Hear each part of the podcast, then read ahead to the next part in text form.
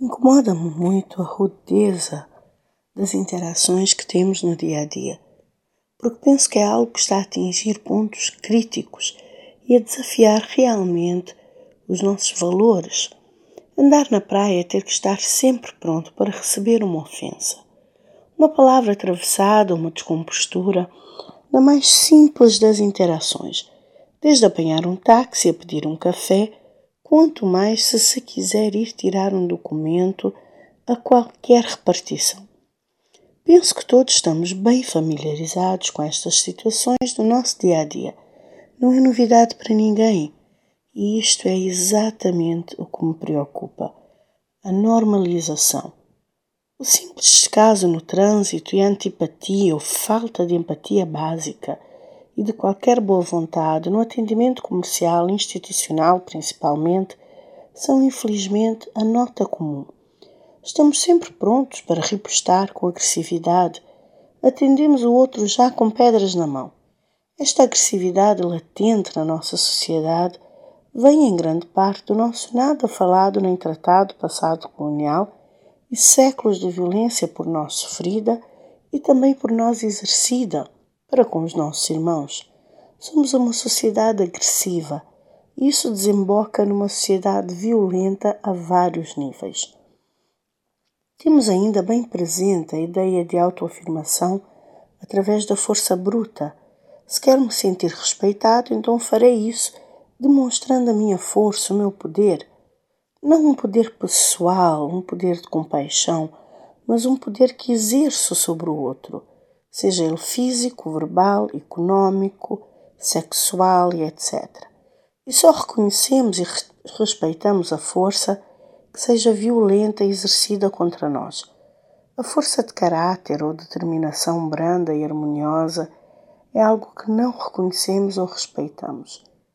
Portanto, a ideia de uma cultura para a paz só passou pelos discursos e programas escolares, mas nunca foi realmente interiorizada integrada e apresentada como uma alternativa e como uma solução séria para a prevenção da violência e que seja continuamente reforçada e trabalhada a fundo.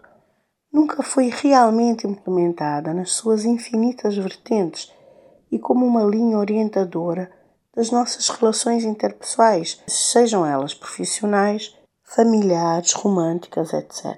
Ao falar com a minha filha de 5 anos há dias, sobre a violência na escola, ela disse-me que nunca conheceu um professor que não batesse nas crianças e que o faziam para que elas aprendessem a se comportar. Fiquei em choque, achei grave e fiquei triste.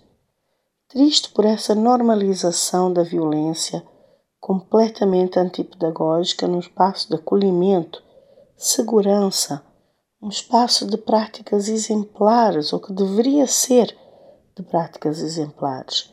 Triste por essa agenda inconsciente que estamos a seguir do ensino e cultivo da agressividade e perpetuação da violência contra o outro. Como falar numa cultura para a paz? Como querer uma sociedade menos violenta se estamos a ensinar a criança desde o jardim que levar e bater no outro é a norma? Que o mais forte e o mais violento é quem tem o poder e que ele usa esse poder para amansar os outros para que se comportem. Além de estarmos a violentar as crianças psicologicamente, estamos a minar toda uma sociedade. Como falar em diminuição da criminalidade e de segurança nas ruas se continuamente plantamos sementes de violência?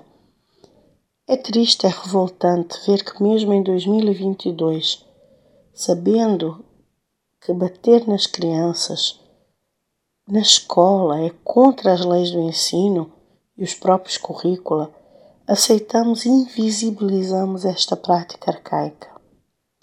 Começamos o ano letivo no outro dia e desejo sinceramente que este ano seja um ano onde possamos dar visibilidade a esta prática que é aceita por todos e que possamos trabalhar seriamente para erradicar a violência das escolas, principalmente a violência exercida pelos professores contra os alunos.